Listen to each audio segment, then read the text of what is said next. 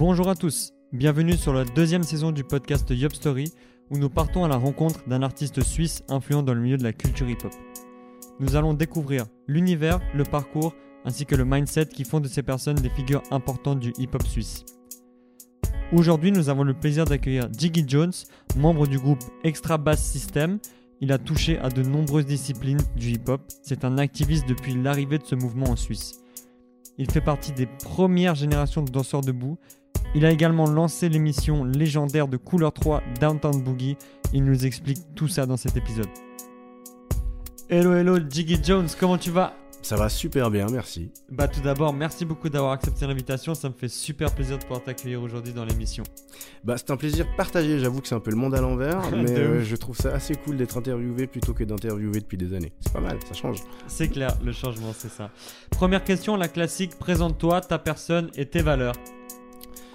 Alors, je m'appelle euh, Johannes Chakpe, aka Jiggy Jones, j'ai 50 ans cette année, euh, je suis un passionné de musique, on dira, j'ai toujours évolué dans un milieu musical. Plus particulièrement, euh, j'ai défendu le- les bannières du hip-hop pendant des années, encore aujourd'hui, mais c'est vraiment la passion de la musique qui a toujours guidé ma vie, et la danse. Ok, Et euh, mes, quali- mes qualités, c'est ça tes valeurs, tes Mes valeurs. valeurs? Hmm. En tant qu'humain. Authenticité, Ouais. franchise, Et l'amour, parce que je pense qu'on ne peut pas vivre sans amour et que c'est important de le mentionner, de le Mhm. dire à nos proches, et le partage. ok, ouais, magnifique, belle valeur. D'où vient ton blaze euh, Jiggy Jones? Alors, mon vrai prénom, c'est Johannes. Ouais. Et euh, Baby Blue, euh, qui était euh, mon acolyte dans Downtown Boogie, m'a donné ce surnom un jour. Je- mon prénom, c'était donc Johannes, c'est de- c'est devenu Jones. Ouais. Et un jour, c'est devenu Jiggy Jones. Parce que j'étais toujours, j'ai toujours été un fou d'habits, de fringues. Ouais. Et j'ai toujours été, j'aimais beaucoup faire accorder mes chaussures à mon pull, mon Ok, t-shirt les détails, hein. J'ai toujours été dans le détail et dans les, dans les codes couleurs. Et Mhm. du coup, un jour, c'est sorti Jiggy Jones, et puis ça fait euh, depuis 94, 95, je crois qu'on m'appelle comme ça. Il a un vrai flow en tout cas, le blaze, euh, c'est cool. Il est pas mal. Comment est-ce que tu as connu la culture hip-hop? Hein. Une heure. Alors, le hip-hop. J'ai connu ça, il faut bien revenir à une époque où on n'avait ni Internet, ni euh, les réseaux sociaux, euh, par la- forcément par la même occasion. Ouais. Ce qui veut dire que les seuls moyens de, de- de découvrir une culture différente étaient la télé et les disques. D'accord. Moi, j'ai découvert le hip-hop à travers la musique, évidemment, et notamment à travers la première émission hip-hop au monde, qui était une émission française qui s'appelait HIP HOP en 82, sauf Mhm. erreur, sur TF1. Et là, euh, c'était animé par Sydney. C'était Ouais. le dimanche après-midi, et là, il y avait, on entrait vraiment dans le monde du hip-hop. Mais avant ça, les premières bribes de hip-hop qu'on a vues, c'était à travers la musique dont euh, en 1979 euh, les Rappers Delight Ouais. premier gros morceau populaire Populaire, ouais. on précise bien de hip-hop mais qui a néanmoins réussi à faire découvrir le hip-hop au monde même si c'était déjà très très très populaire Mhm. Et puis ensuite euh, avec des groupes comme Grandmaster Flash je crois que c'est 82 et puis après ben, tous les groupes qui ont suivi mythiques euh, que ce soit Run DMC LL Cool J Mhm. euh, Public Enemy, Big Daddy Kane, et là on arrive vers la fin des années 80. Ouais. Donc donc c'est un peu c'est un peu vraiment à travers la musique et la danse Mm. que je suis entré corps et âme dans le dans le hip hop. Et tu dirais que c'était en quelle année du coup exactement à peu près où t'es où t'es entré? C'est-à-dire que moi j'ai fait de la danse avant et euh, ensuite j'étais euh, je dansais énormément de la funk et je dirais que ah, je dirais mi 80 85 6 Ok. où, où vraiment j'ai eu un déclic. C'est-à-dire que jusque-là, j'ai toujours été attiré par la musique nord-américaine, quelle qu'elle soit. hein. D'abord le jazz, la soul, la funk. Ouais. Et puis, euh, dès qu'il y a ce courant urbain qui est arrivé, qui découlait musicalement de ce qu'on avait l'habitude d'écouter, ce qui nous paraissait complètement logique, c'était La une suite logique. logique Mm. de ce qu'on écoutait, avec justement ce côté urbain, ce côté multiculturel, qui était mais complètement ce qu'on pouvait vivre, même ici en Suisse, parce que voilà, les premières générations de gens qui écoutaient du hip-hop, c'était les, les enfants d'immigrés, euh, qu'ils soient euh, italiens, espagnols, euh, africains, pour les peu qu'il y en avait à l'époque. Et puis Mm. après, par la suite, les générations d'après, les Balkans, Et tout ça. Donc c'était vraiment une musique qui nous correspondait et qui nous réunissait. Et puis il y avait ce côté urbain. Et donc je dirais vraiment, ouais, mi-80. Et en Suisse, les gens, ils, réagissaient comment à l'arrivée de ce, nouveau mouvement? C'était mitigé, c'est-à-dire que c'était déjà pas super flagrant comme arrivée de mouvement, parce que de nouveau, il faut bien remettre les choses dans le cadre, c'est-à-dire qu'il n'y avait pas Internet. Ouais, ouais. Donc, euh, c'est pas que d'un coup, euh, il y a 150 milliards de b-boys et de, de gens qui étaient là dans les rues et du rap partout. Non, C'est arrivé par bribes. Mm. Euh, Il y avait une émission de télé qui était d'abord à chipper, à choper. euh, Que tu m'as parlé, ouais. Voilà. Et puis ensuite, il y avait Rapline sur M6 Mm. euh, des années après. Puis c'est tout.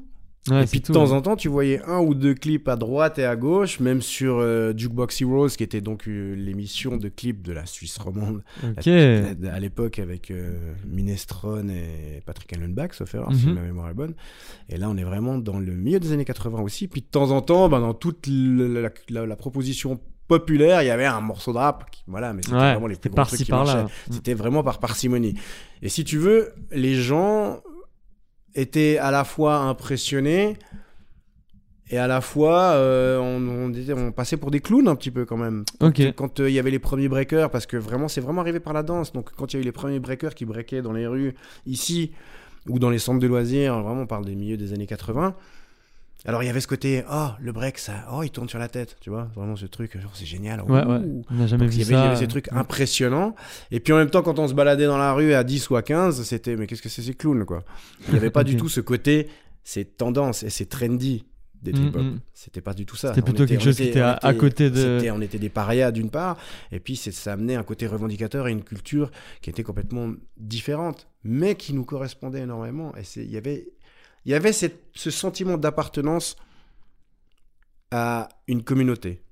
Et une Mm. communauté mondiale. Pas une communauté de chez nous. Exactement. Seulement. Exactement. Une communauté mondiale. On Donc se reconnaissait. rassemblait vraiment. On se, on se reconnaissait entre nous. Mm. Quand il y avait des, ce qu'on appelait des, des, des parties à Bienne, pour la plupart des plus grosses hip-hop parties qu'il y a eu à la fin des années 80, Mm. Tous les membres, tous les activistes du hip-hop, tous les représentants du hip-hop suisse se retrouvaient une fois tous les deux mois, trois mois à une soirée à Bienne. Et tu avais l'impression de retrouver dans ta communauté, mais c'était c'était l'Eldorado. C'est-à-dire que la première fois que je me suis retrouvé dans une énorme soirée hors de centre de loisirs, je dis Oui. hip-hop, c'était le 2 décembre 1989 Wow. à la Rotonde à Neuchâtel. J'ai encore l'affiche. Ok. J'avais 17 ans, non 18 ans. J'ai euh, j'ai l'impression que j'étais arrivé dans un Eldorado. Mm. Il y avait que des b-boys, que des gens qui écoutaient la même musique que nous, que des breakers, qu'il y avait même des, des groupes de Paris. Et, et on était là, mais j'étais là, ok, je, je veux vivre ça toute ma vie. Et il y avait beaucoup de cercles dans ces soirées où ça dansait pas mal ou. Ça dansait principalement, Ok. ouais. ça breakait principalement. Il y avait même que, il y avait même que ça. Mais les Et- gens ils venaient en tenue de d'entraînement ou. euh, C'était, euh, bah, il y avait, il y avait, tu vois, tu parles de tenue d'entraînement. Il y avait pas. Eh, votre tenue d'entraînement. Ouais, tu venais ouais. habillé comme t'étais habillé, en, tenue, en ouais. tenue de b-boy si tu veux bien. Toi-même, ouais. Tu venais comme t'étais. Mm. Avec, euh, avec, euh, avec tes, tes superstars, tes fat lace, Ouais, euh, ouais. euh, ta gouze, avec fond. le style de l'époque, et, et des jeans serrés. Enfin, tu vois, c'était Mm. c'était le, style, le style de l'époque. Et puis les mecs, bah, ils breakaient, quoi. Et puis évidemment, t'avais aussi euh, ceux qui arrivaient avec le, le- leur training Adidas. C'était le style de l'époque. Et, et les DJ c'était des Suisses qui mixaient à ces soirées-là?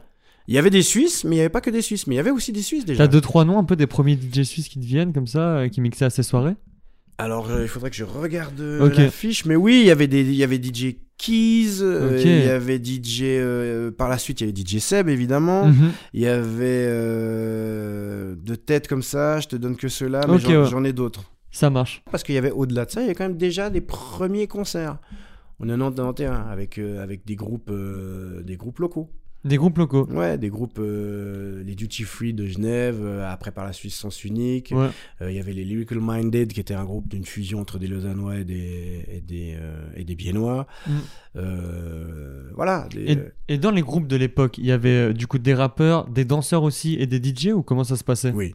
C'était vraiment, on était vraiment dans des configurations typiques, c'est-à-dire un, un ou deux rappeurs, un DJ Mhm. et deux danseurs.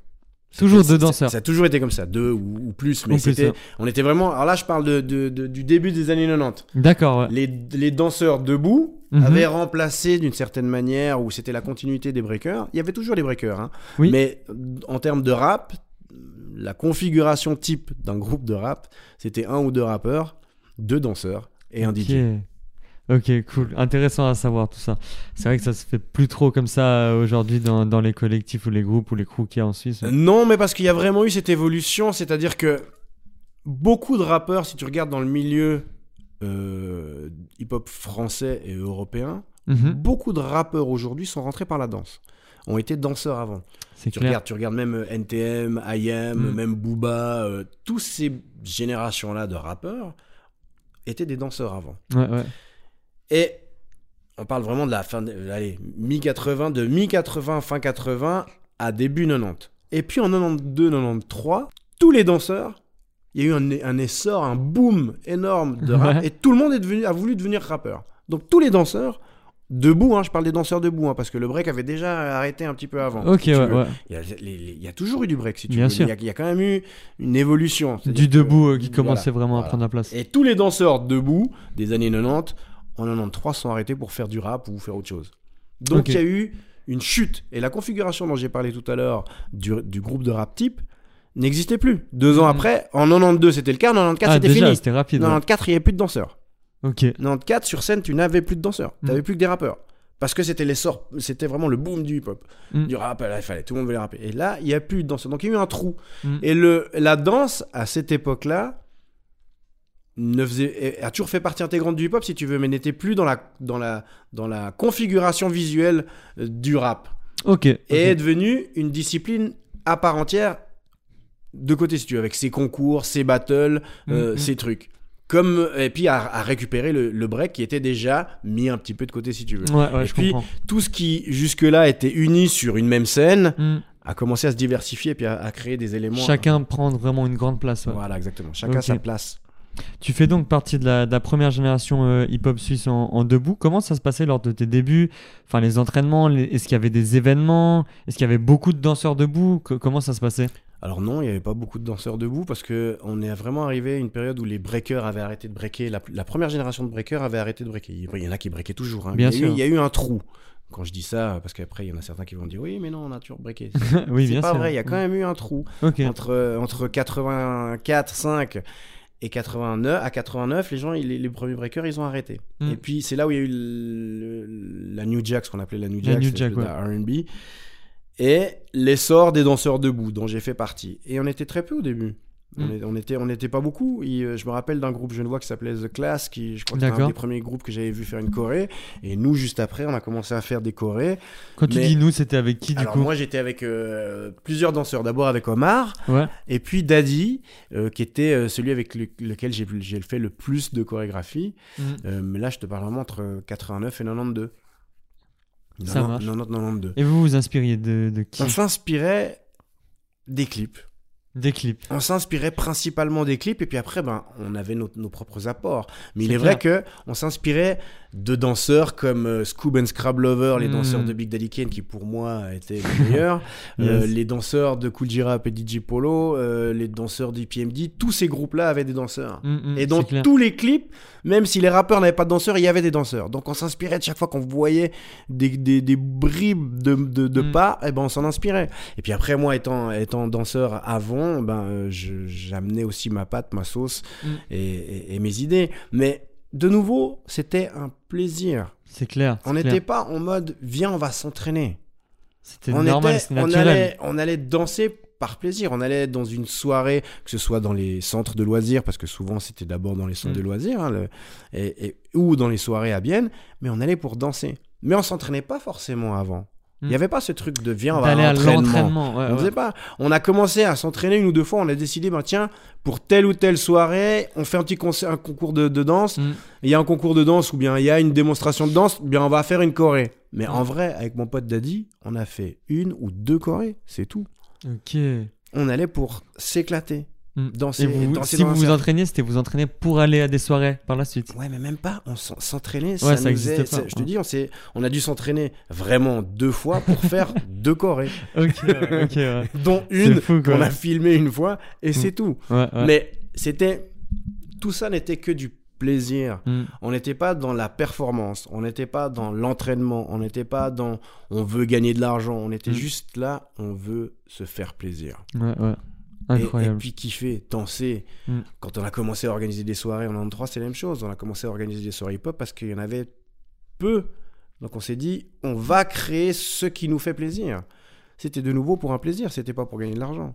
De nouveau, c'était. euh, J'aime toujours dire cette phrase, c'est que on a, on a voulu, on n'a jamais voulu en vivre, on a toujours voulu le vivre. On s'est jamais dit qu'on, on n'a jamais imaginé un jour qu'on allait gagner de l'argent avec les soirées Downtown Boogie, par exemple. Ok, ouais. Downtown Boogie, c'était la suite de l'émission Downtown Boogie. Ouais. Mais de nouveau, comme quand on, en 93, on, faisait des soirées Soul Clap Sound au- à la Dolce Vita, c'est parce qu'on avait envie de créer un endroit où on pouvait tous se retrouver. Donc on en revient toujours à, Au plaisir. au plaisir ouais. et au partage Ouais. de notre passion. Mhm. C'était ça le moteur, ça a toujours été le moteur. Mm. Le plaisir et le partage de notre passion. Ça marche du coup du, du gros chemin qui s'est fait depuis là, c'est c'est magnifique. Et du coup, dans ces débuts-là, c'est dans quelle région de Suisse que ça se passait le plus? Dans les grandes villes, Ok. Genève, Mhm. Lausanne, Zurich, Bienne. Et ce qui est marrant, c'est que Bienne était vraiment l'épicentre de la rencontre de toutes ces autres villes. D'accord. Neuchâtel aussi, et Berne aussi. hein. Il y a toujours eu des activistes, mais on parle vraiment dans les, dans les grandes villes. Enfin, dans les villes. Mhm. dans Ouais, les villes. ouais, mais ce qui est intéressant là-dedans, c'est que Bienne était l'épicentre de la rencontre de toutes ces villes. C'était là où ça se retrouvait vraiment. C'était là où il y avait les soirées à la coupole où toutes les autres villes, tous Mm. les activistes du peuple de ces autres Se villes se retrouvaient et se déplaçaient en train. Et c'était, de nouveau, tu avais l'impression, comme je disais, de faire partie d'une communauté. Et d'aller- Et- D'aller retrouver les tiens. Mhm. Et il y avait de la concurrence entre les villes où ça s'entendait bien euh, Oui et non. Ok. Il y a toujours eu de la concurrence et il y a toujours eu euh, une bonne entente. Mais euh, il y avait aussi les Balois euh, qui chaque fois euh, se retrouvaient à Vienne. Ça, ça pouvait partir en. Ouais, Il faut ouais, pas- ouais. Il faut pas, il faut pas se leurrer. Mm. Mais la compétitivité a toujours fait partie du milieu, d'une Mm. certaine manière. Les battles, c'est c'est- pas une invention. Ça a toujours fait partie Ça du fait milieu. partie de, de C'est- ce mouvement. ça fait partie du mouvement. Mm. C'est au lieu de se battre en vrai, tu te bats à travers ta discipline. Mm. C'est pour ça que ça a été fait, hein, le hip-hop. euh, à Bah ouais, c'est clair. Ça C'était transformer l'énergie négative que tu pouvais avoir dans les gangs et dans les, dans les crews, euh, dans les, dans les bas-fonds de New York à la fin des années 70, Mm. en énergie positive, artistiquement. Mais il y avait toujours cette notion de battle. Ouais, c'est clair. Et il y a toujours eu. Mhm. Et, et- et avant que ça devienne des, euh, des concepts de show Voilà, et des concepts ouais. publics, Mhm. c'était entre nous. Dans les petits quartiers que ça se passait. Ouais, dans les soirées principalement, soirées. et même dans les centres de loisirs. Et, les, et les tu parles de battle, les premiers battles que tu as vus en Suisse, enfin qui étaient vraiment dit, tiens, ça c'est un battle, on organise Organiser, un tu parles battle. d'organiser? Voilà, ouais. Ouais. C'était quoi? C'était où? Ben, c'était dans des, dans des- c'était ce qu'on appelait des concours de danse. C'était dans des concours de danse, dans des soirées hip-hop. Donc c'était toujours dans des soirées? Ouais, c'est toujours été dans des soirées. Euh. Que ce soit dans des centres de loisirs Mm. ou que ce soit euh, dans, euh, dans des salles de concert, Ouais, enfin ouais. dans des salles de, de soirée. Et, et- et on appelait ça des concours de danse. Mm. Et puis après, ben, par la suite, ça s'est démo- démocratisé. Puis il y a eu euh, des, de vrais battles et de vrais concours, euh, que ce soit organisé par, euh, par José comme Au-delà du préjugé, Ouais. ou, euh, ou, ou par la suite le Juste Debout, Ouais. ce genre de choses que j'ai animé plusieurs fois. Là, on est vraiment dans des configurations de battles organisées, Organisé, ouais. avec des tours mondiaux, Voilà, ouais. pour le Juste Debout, avec des finales à Paris. enfin, voilà. Yes. Parle-nous du, du groupe Extra Bass System, autrement dit XBS.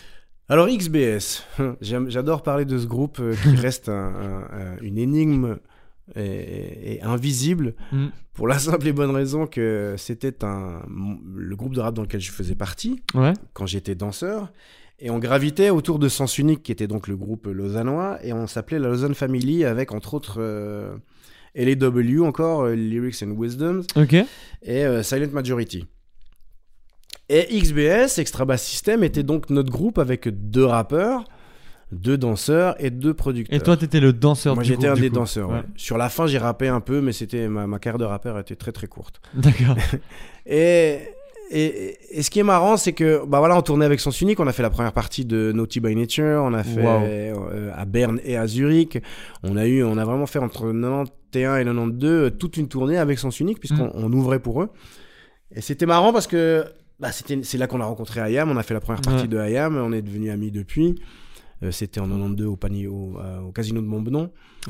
Euh, XBS était un groupe qui avait de très bons producteurs, avec un son qui se différenciait un peu de ce que pouvait faire Sens Unique, qui était un peu plus pas populaire parce que c'est pas c'est pas le terme adéquat, un peu plus accessible. D'accord, accessible. Voilà. Et XBS était un peu plus jazzy, un petit peu plus underground, même si je n'aime pas dire ce terme parce qu'il veut plus rien dire. Ouais, ouais. Et, et le problème d'XBS, c'est qu'il n'y a aucune trace de ce qu'on a fait. tu peux rien retrouver. Il n'y a rien pour la simple et bonne raison que enregistrer des morceaux Mhm. était quelque chose de complètement était, était difficile. C'est pas c'est pas comme aujourd'hui la démocratisation du matériel fait que n'importe qui peut enregistrer un morceau. Ouais, ouais, c'est À l'époque, pour enregistrer un morceau, il fallait dans, dans un studio. Fallait et pour aller dans un studio, tout, ouais. il fallait Mm. du budget. Mm. Et pour que tu aies du budget, il fallait que quelqu'un se dise ce groupe vaut la peine d'être écouté, donc je mise sur sur le sur, sur eux. ouais. Mais ça veut dire que on en revient, on en revient à une époque où le rap, c'était pas garanti, ça ne marchait pas. Il faut Mhm. savoir que Sens Unique et Unique Records étaient le premier label de hip-hop. Mais pas suisse, même en France. Ok, d'accord, ça je savais pas ça. Même en France, il n'y avait pas de label. Le premier label hip-hop Hip-hop. indépendant, Mhm. c'était Unique Records. Il n'y en avait pas avant. Et les Français venaient un Et peu. les Fran- et des, des Français comme Démocrate D ou Ouais. Fab ont signé sur Unique Records et ont sorti des trucs sur Unique Records. D'accord. Donc, donc la Suisse a quand même euh, été pionnière dans plein de domaines, Mhm. même si en termes de reconnaissance, on n'a pas forcément été reconnu Comparé à la France ou quoi. comparé à la France parce que euh, en termes de légitimité pour beaucoup de gens, on ne pouvait pas faire du rap en étant en Suisse parce que l'image de la Suisse est- étant ce qu'elle est, avec euh, soi-disant de l'argent, beaucoup d'argent. Mm. Donc ça faisait pas pour eux, ça ne faisait pas de sens que qu'il y ait des rappeurs suisses. Alors que la connaissance musicale suisse a toujours été au top. Parce que, contrairement à un pays comme la France, on n'a pas de label français, de labels musicaux suisses, où on mettait euh, en avant la musique suisse. Ce qui veut dire qu'on avait, on faisait, les magasins de disques utilisaient beaucoup des imports. Les imports des autres pays. D'accord, ouais. Ce qui fait qu'on avait une culture musicale qui était neutre, comme le pays. Mm. On importait de la musique de partout Pour la faire venir, ouais. pour la faire venir Mm. de partout. On n'était pas obligé de promouvoir la musique de notre pays. Ce qui veut dire que on était complètement objectif. C'est-à-dire que le- les Suisses, les magasins de disques suisses et les conna- la connaissance musicale suisse a toujours été au top. Mm. Parce que on, on trouvait de tout. Il n'y avait pas de lobby de maison de disques qui était obligé de vendre ou de faire vendre ou de distribuer que la musique du pays parce que voilà, il faut faire fonctionner. Donc du coup, on a une très bonne culture musicale suisse et de très bons producteurs suisses. Parmi, je veux dire, Just One était un super bon producteur Mhm. suisse. Yvan était un super bon producteur suisse. Yvan de Double Pacte qui a Ouais. produit à sa période énormément de producteurs de morceaux pour les rappeurs français. Mm. Jay Euh, producteur d'ici, la même chose. Donc la qualité des producteurs et de la- des connaissances musicales du peuple suisse, que ce soit dans le hip-hop ou autre, a toujours été très très bonne. Au top, ouais. Au top, ouais. Je sais plus où je voulais en venir. Extra bass. euh, Ah ouais, extra bass c'est Extra Bass. System. Donc du coup, euh, on est, il y avait de, de très bons producteurs, mais on n'est jamais, on n'a jamais rien sorti. Et, et- Mm. et- et j'ai appelé ça euh, le syndrome XBS, qui est un syndrome, euh, un syndrome lausannois, c'est-à-dire que on n'est jamais satisfait de ce qu'on fait, donc on sort jamais rien, Ah, je comprends ce que tu veux dire. ouais, ouais. parce qu'on estime qu'on peut chaque fois faire mieux. Mhm. Et c'est Donc une- on attend, une- on donc on attend. Non, c'est pas assez bon. On Mm. attend, on attend. Et c'est un peu le syndrome lausannois, mais c'est aussi un syndrome suisse. Maintenant, la nouvelle génération, les nouvelles générations et l'avènement d'Internet fait que c'est décuplé. Tu t'en fous, tu fais un truc, tu le sors. Mais de nouveau. Au pire, était- tu l'effaces, quoi. Au pire, tu Oui, mais nous, on était avant Internet. Ah, c'est clair. Tu peux pas. Il y avait des énormes démarches à faire. Bah, tu peux pas rentrer dans un studio comme ça, puis faire un morceau, puis il est pas bien, puis tu l'effaces. Ça n'existe pas. Si Mm. un jour tu arrives à la possibilité déjà d'arriver dans un studio pour enregistrer un truc, tu l'enregistres. Mm. Puis il faut que ça marche. Si ça marche pas, tu as, le droit à un one shot. C'est mort. Oh Donc il faut, quand tu dois remettre les choses dans le, dans, dans le cadre, et dans- à l'époque à laquelle ça s'est déroulé, tu te rends compte que les enjeux n'étaient pas les mêmes et les possibilités n'étaient pas du tout pareilles. Donc à l'époque, si tu sortais quelque chose, c'est que tu avais déjà passé tous les échelons Mm. T'étais déjà arrivé à un cap déjà où- arrivé à un niveau où forcément des gens avaient misé sur toi et s'étaient dit Ok, eux, ils ont un niveau, on peut le passer. Aujourd'hui, Mm. N'importe quel mec peut faire un morceau en deux heures et le mettre sur le net. C'est clair. Et sur les Donc- grandes plateformes de et sur les grandes plateformes. Donc, si tu veux bien, la qualité s'en ressent aussi aujourd'hui Mm. parce que euh, bah forcément, t'as beaucoup plus de merde. Beaucoup plus de trucs moins bons puisque tout le monde peut le faire. Non, mais c'est vrai. Ouais, non, mais par c'est- la force c'est- des choses. toi. Veut pas dire que c'est t'as sûr. moins de bonne musique, c'est Non, que t'as non. plus de mauvaise musique. Mm. Dans, qui, qui est noyé dans, le- dans, le- dans, le- Dans le contenu, dans, le euh. contenu et dans le flux général. Mm. Tout le monde peut faire n'importe quoi aujourd'hui. Mm. Non, c'est clair. Les médias euh, ont, ont complètement évolué, ce qui est un avantage et un inconvénient à la fois. C'est-à-dire Mm, que, c'est-à-dire que ça donne la possibilité Mm. à des gens qui ont du talent de pouvoir se faire découvrir sans justement passer euh, par 150 milliards de barrières et euh, au risque de ne jamais être découvert. Mais ça donne aussi la possibilité à des gens qui n'ont pas de talent d'être de, de- de sortir des trucs qui sont inintéressants. Mhm. Mais ça, on en revient toujours à la même chose, c'est-à-dire que au final, c'est toi et ton oreille et tes goûts qui vont faire que tu vas aller chercher ce qui te plaît ou ce qui te plaît pas. Voilà. pas parce que c'est sur le marché que c'est bon. Non. Si Non. tu fais tes bonnes recherches, peut-être il y a des choses qui sont pas connues qui vont être meilleures que. Et c'est pas parce que ça marche que c'est forcément bon. Ouais, et ça, c'est toujours un critère qu'il faut jamais perdre de vue. Mm. C'est pas parce que tu as 150 milliards de vues que ce que tu fais est bien. C'est parce que tu as 150 milliards de vues. Ouais, ouais. Mais, mais pour X ou Y raison. Ça veut pas dire que ce que tu fais est bien, hein, que ce Mm. soit en musicalement ou que ce soit dans, dans autre chose. Dans toute la culture hip-hop, même. Dans, euh, dans- ça rentre, dans- ça rentre en toute jeu. la culture générale, de manière ouais. générale. Mhm. Ouais, ouais. Euh, en 1999 naît euh, l'émission Downtown Boogie, si je dis pas de, de bêtises, une émission 100% hip-hop. Comment ce projet a vu le jour?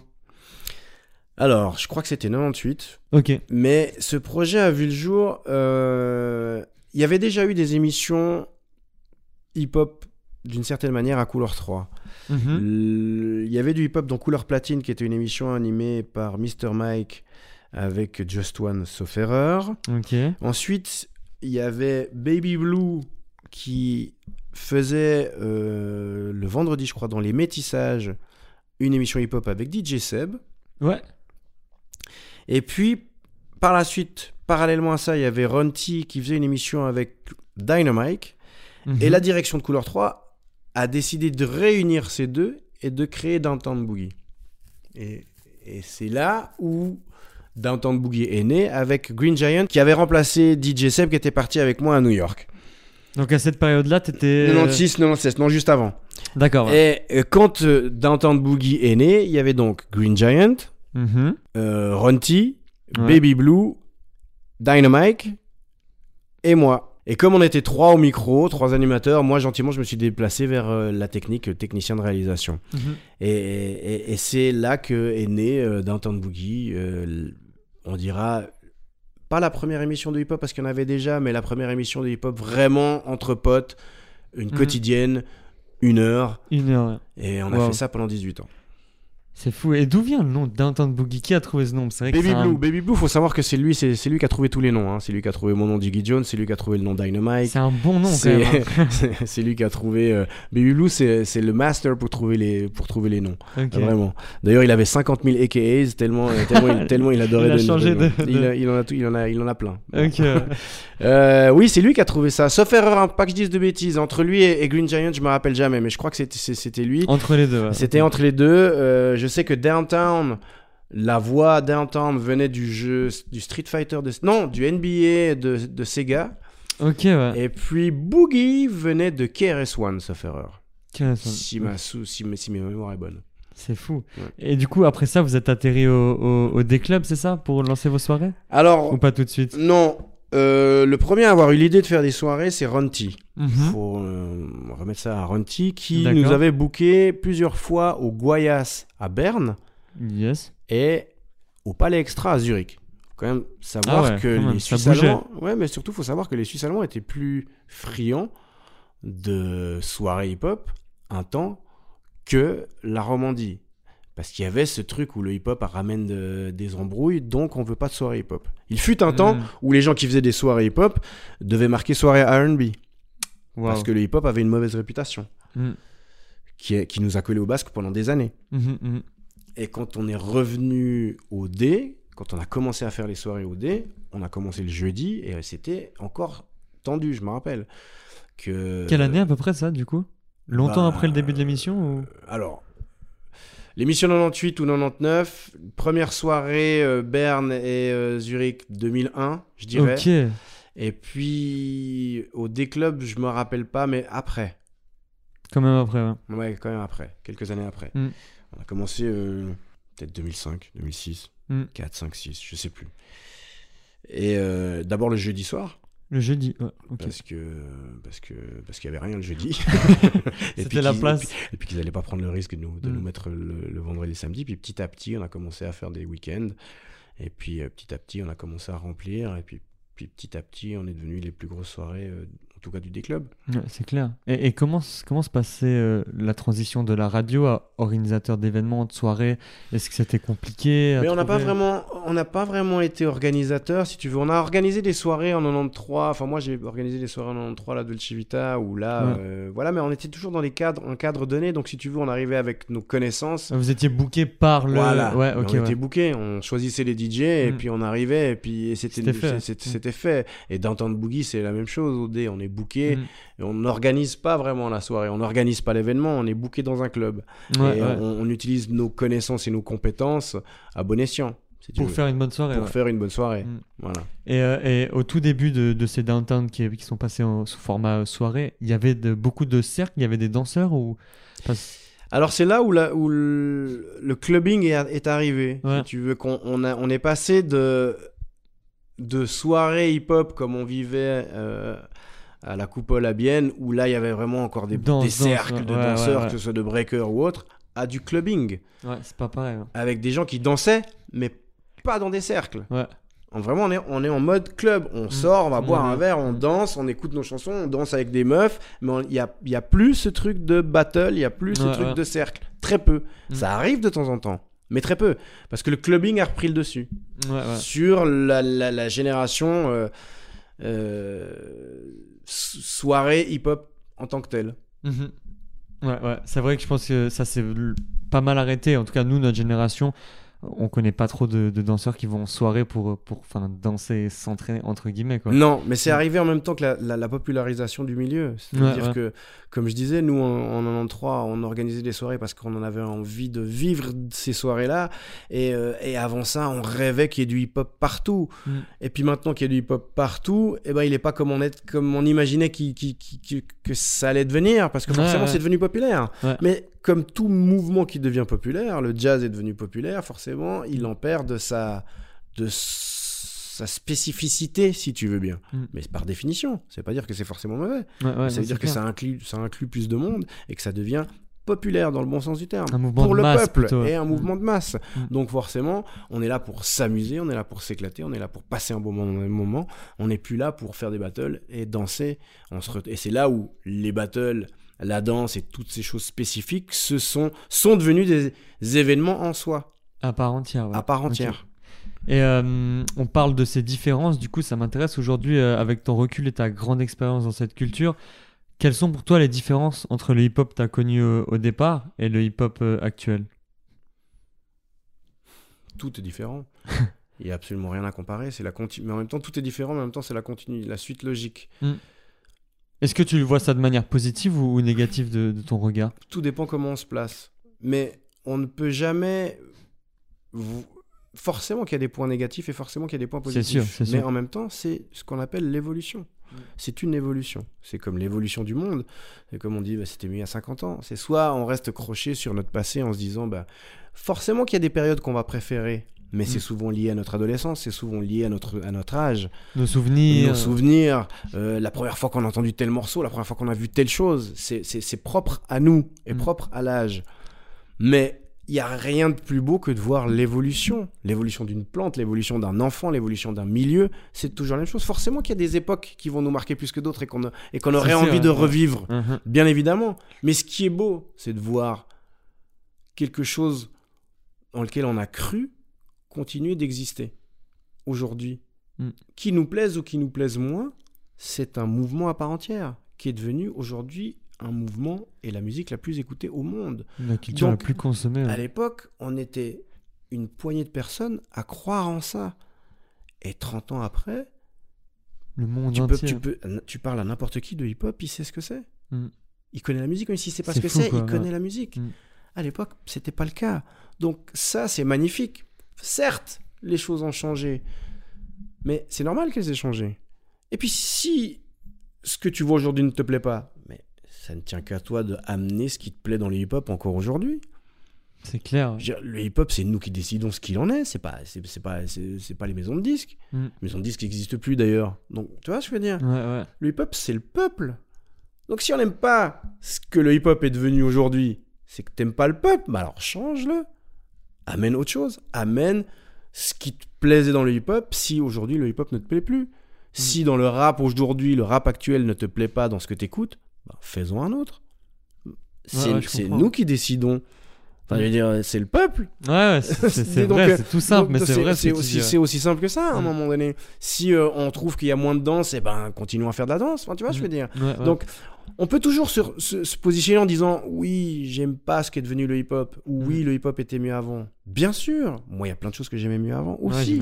Mais en même temps, je trouve magnifique qu'il y ait une génération décomplexée qui aujourd'hui fait ce qu'elle a envie de faire. Mm. Ce qu'on peut trouver de dommage par moment, c'est le manque de connaissances par rapport à l'histoire du hip-hop. Mhm. C'est que c'est devenu tellement populaire que pour les gens, c'est normal que ce soit là. Mais Mm. ce qu'ils se rendent pas compte, c'est qu'à l'époque, ça n'était pas là et qu'il a fallu aller chercher, se renseigner. Regarder euh, la seule émission qu'il y avait une fois par semaine pour savoir quelles étaient les nouveautés. Mm. Aller dans les magasins de disques pour aller voir les 4-5 nouveaux disques qui allaient sortir. Donc il fallait aller chercher l'information. Aujourd'hui, on est dans une ère où tu as l'information au bout de ton pouce.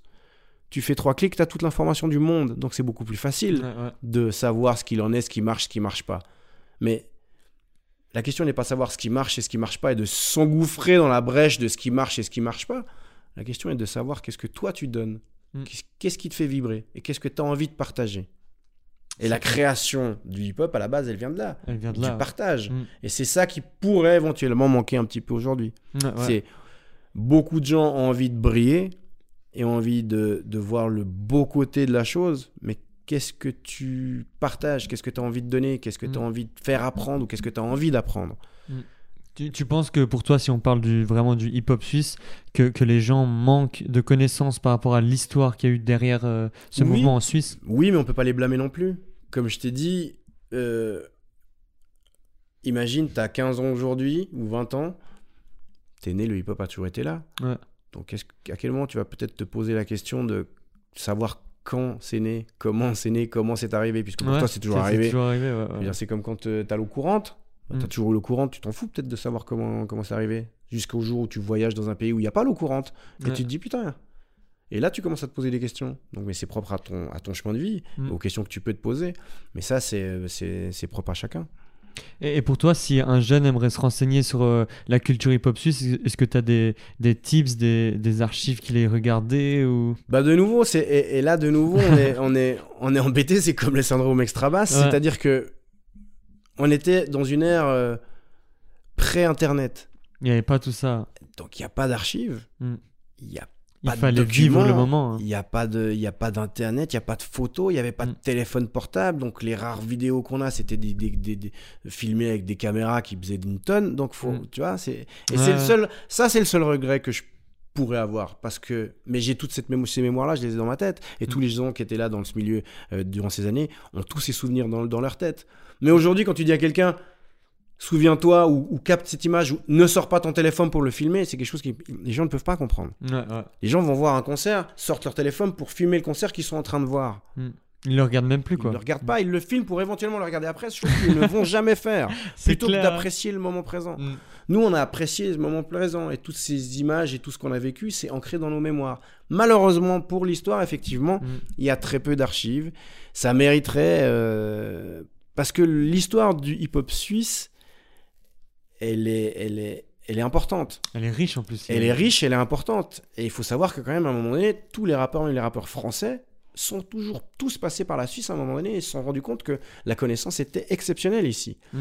Et que c'était un Eldorado. Il est vrai que ça mériterait, euh, je sais pas, Ouais, un, un livre ou des, Un livre, ou des ouais, archives. un livre, un documentaire. ou un documentaire. Toi qui, a, On qui y a- pense. toi qui as côtoyé, tu me parles de, de rappeurs français, tu as côtoyé quand même pas mal de, de grands rappeurs français. Que- quelle image avaient les Français du, du hip-hop suisse? Alors quand ils venaient en soirée, ils trouvaient ça génial. Mm. Parce que contrairement aux soirées à Paris ou autres, il y avait très peu d'embrouilles. Il y avait des meufs, et puis il y avait de la bonne musique. Donc franchement, il trouvait ça C'est le bon cocktail. Et puis quand il se retrouvait dans des studios, pour les gens qui avaient des studios, parce qu'il y avait certains groupes de rap, dont nous et Symphony, Mm. qui avaient des studios, puis qui venaient, puis qui voyaient, le, comme je parlais tout à l'heure, le professionnalisme et la connaissance et les disques et tout, ils étaient là, putain, en fait, vous avez un sacré niveau. Donc il y avait une, il y avait une, une vraie reconnaissance. Mm. Mais après, en termes de musique, c'était compliqué pour un groupe suisse de marcher en France parce qu'il y avait ce problème de reconnaissance, de Ouais. légitimité plus que de reconnaissance. C'est-à-dire, voilà, ouais, mais c'est des petits Suisses. Mm. Tu vois. Ce qui n'est plus le cas grâce à Internet de nouveau. Eh oui. Et ça, Internet, ça a quand même cassé les, les frontières. Mm. Tu peux faire du rap où que tu sois, si ton produit est bon et qu'il est sur le net et qu'il y a quelqu'un qui l'aime, il ça l'aime. Et ça, tu, tu passes plus et par les maisons de disques, et par les radios, et par tout un, un, un système qui fait que c'est un compliqué. accès beaucoup plus direct. Exactement. Ok, ouais. D'ailleurs, toi qui as donc euh, traversé toutes ces années, euh, on parle d'évolution du hip-hop, etc. Mais pour toi, c'est à, à quelle période que le hip-hop s'est vraiment développé en Suisse? Donc vraiment où, il y a- où tu as ressenti ce boom? Tiens, là, c'est vraiment un mouvement qui commence à... Début des années 90. Mi- Ok. des années- milieu des années 90. Le vrai boom, il est dans, à, à l'époque boom bap, je dirais euh, 94-95. Allez, entre 94 et 96. C'est là où vraiment ça a pris forme. C'est euh, là, là où c'est devenu, euh, Incroyable. c'est devenu populaire. Ok. ouais. Et euh, du coup, si tu pouvais modifier euh, quelque chose ou ajouter quelque chose au hip-hop suisse actuel, ça serait quoi du coup? On parlait avant d'archives, mais est-ce qu'il y a quelque chose de précis que, tu souhaiterais modifier ou ajouter, peut-être que tu as connu avant et qui n'est plus le cas, une perte de cette mentalité hip-hop ou... Non, c'est juste, effectivement, il y a, il y a cette, cette histoire de- d'archives, de, Mm. de, de, de- de reconnaissance de la qualité du hip-hop suisse et des activistes Ouais. suisses, que ce soit dans n'importe quel domaine, dans la danse, dans le graphe, Mm. dans le DJing, dans les soirées, dans le rap. Chez la Suisse a toujours été au top. C'est clair. Et, et- et c'est bien de, le- de- de le signaler, et depuis le début. Mm. Mais, euh, mais c'est aussi bien d'être- humble et puis de pas forcément. C'est sûr, euh, de faire pas comme- trop se mettre en avant. pas ouais. faire Mm. comme si on était les meilleurs du monde parce que c'est Mm. pas c'est, pas le cas. Je crois que l'important est, est- est l'authenticité et comment on vit la chose. Mm. Et tant qu'il y a des gens passionnés qui vivent cette passion de manière passionnée, Ouais. passionnément, bah, je crois qu'on est on est gagnant. Mm. Le, le but, comme je disais, il est pas d'en vivre, il est, il est de le vivre C'est ça. parce que c'est ce qui fait toute la beauté de la chose. Tu parles de le vivre, mais, mais qu'est-ce que cette culture-là, qu'est-ce que, le, qu'est-ce que la culture hip-hop t'a apporté dans ta vie? De la joie, Mhm. du partage, des rencontres. Ouais. Et euh, elle m'a permis de grandir, Mm. mine de rien. Parce que euh, la musique a toujours été le fil conducteur de ma vie. Ça m'a amené euh, à la danse, ça m'a amené aux soirées, ça m'a amené à la radio, ça Mm. m'a amené à rencontrer des gens, à dialoguer avec des gens, à partager la même passion, à vibrer, à Mm. avoir la chair de poule quand tu écoutes un morceau. C'est la vie, c'est l'essence même de la vie. Mm. Et le hip-hop, pour moi, c'est la même chose. C'est vrai que comme tu le dis, tu as, fait énormément de choses en, en passant par la- les soirées, la radio, la danse, euh, le rap. Tu m'as même dit que tu as fait un peu de graphe aussi à, à une époque. J'ai fait plus des tags que du Des graphe. tags, ok. Mais oui. ça marche, bah, quand même, euh, ça fait quand même partie d'un peu de, de Ouais. cette culture hip-hop. Quels sont maintenant pour toi, arrivé à, à, à 50 ans à peu près, quels sont tes objectifs pour le futur? Je crois que j'ai pas d'objectif. Je crois que j'ai. L'important, c'est la notion de plaisir. Mm. C'est le maître mot de, de- de ta vie. Si tu arrives à trouver un métier, si tu arrives à trouver un- une passion, quelque chose qui te fait plaisir, tu as déjà gagné, tu as déjà réussi ta vie. La réussi, réussite, ouais. elle, la réussite, elle est là, elle n'est pas financière. Mm, non, Euh, non. donc tu arrives à vivre évidemment, mais la, la- la réussite, elle est dans, le- dans le plaisir que tu as quand tu fais ton métier ou quand tu vis ta passion et le- dans le plaisir que tu peux procurer éventuellement en partageant ta passion Mm. Ou ton métier. Ouais, ouais. Euh, le- Donc, le- euh, donc c'est ça. Après, il est vrai que j'aimerais, et je, reviens souvent à ça, j'aimerais de manière un peu plus officielle euh, pouvoir marquer l'histoire du hip-hop suisse, des, des acteurs qui, qui ont été présents et qui ont fait que le milieu en est où, en est où il est où il en est aujourd'hui. C'est clair. Je parle pas de moi, hein, je parle vraiment des, des- des gens qui ont été parce qu'il y a toujours- il y a- L'entièreté, ouais. avant nous, il y a toujours eu des gens qui, à un moment donné, ont donné la possibilité à d'autres de faire ce qu'ils avaient à faire. Et ils, ils sont restés dans l'ombre, ces gens. Mais s'il n'y avait pas eu tous ces gens, on serait on pas là n'en- serait pas là aujourd'hui. Et, et c'est toujours bien de regarder en arrière et de se dire tiens, si j'ai la possibilité de faire ça aujourd'hui, c'est parce qu'avant, peut-être il y avait telle ou telle personne. Et puis pas Mm. tirer la couverture à soi. Ouais, ouais. Et, et il est vrai que l'histoire du hip-hop suisse, c'est une belle histoire. Mm. Elle, qui, elle mériterait d'être euh, d'être mieux représentée ou mieux expliquée de façon à ce qu'elle qu'elle puisse être euh, en, en inspirer d'autres. C'est clair. Et laisser des traces pour euh, encore les, générations futures. C'est vrai, un livre ou un documentaire, ça mériterait vraiment Mm. euh, d'avoir sa place en Mais j'y- pense depuis des années Mm. au, au documentaire et euh, ça, ça fait six ans que j'y pense d'ailleurs. Mais je t'as tellement envie de bien faire que Ouais. du coup j'ai j'ai de nouveau le syndrome extra basse. C'est Ça, vrai que c'est un vrai syndrome euh, qui final, parle. tu hein. fais rien quoi. C'est ouais. pour plein de projets que ce syndrome peut revenir. hein. Complètement. Le podcast, euh, excuse-moi, touche à sa fin. Ouais. Est-ce que tu aurais un mot de la fin du coup pour, pour l'émission euh, Yop Story? Bah déjà merci parce que c'est toujours un plaisir de partager euh, ce qu'on connaît, c'est toujours un plaisir de voir les nouvelles générations s'intéresser et puis de donner aussi de leur apport et de leur passion. Mm. Puis non, bah, continuer à kiffer la vie quoi. Mm. Continuer à kiffer le hip-hop, continuer à kiffer euh, la musique, la danse, tout ce qui vous fait vibrer parce que parce que c'est une manière de vivre et c'est une des plus belles manières de vivre et d'être d'être ancré dans ce monde et puis de profiter au maximum Yes. chaque instant présent. Chaque instant. Ouais. Où est-ce qu'on peut te retrouver sur tes réseaux sociaux si des gens aimeraient plus d'infos Euh, Jiggy Jones 71, euh, c'est mon nom sur Insta. Mhm. Euh, je, je crois qu'en général, si vous tapez Jiggy Jones, vous me trouvez. Tu trouves ouais. J-I-J-I-2-G-Y-J-O-N-E-S.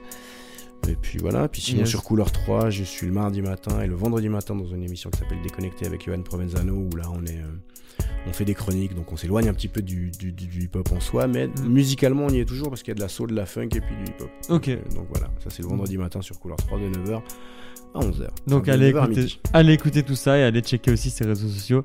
Diggy Jones, merci beaucoup pour ce moment. C'était vraiment un beau moment pour moi. Donc euh, merci infiniment pour ton temps. Je te remercie. Allez, ciao ciao. Ciao. Merci à tous de nous avoir écoutés. Moi, c'est Cooper, danseur suisse, membre du groupe Malocrane ainsi que du binôme Cooper et Voldo. Si ce podcast vous a intéressé, n'hésitez pas à vous abonner à Yop Story sur les différentes plateformes de stream pour ne manquer aucun épisode. Vous pouvez également nous laisser une note si vous souhaitez nous soutenir. Pour plus d'infos, retrouvez-nous sur Instagram at yop.story. A très vite pour le prochain épisode. Ciao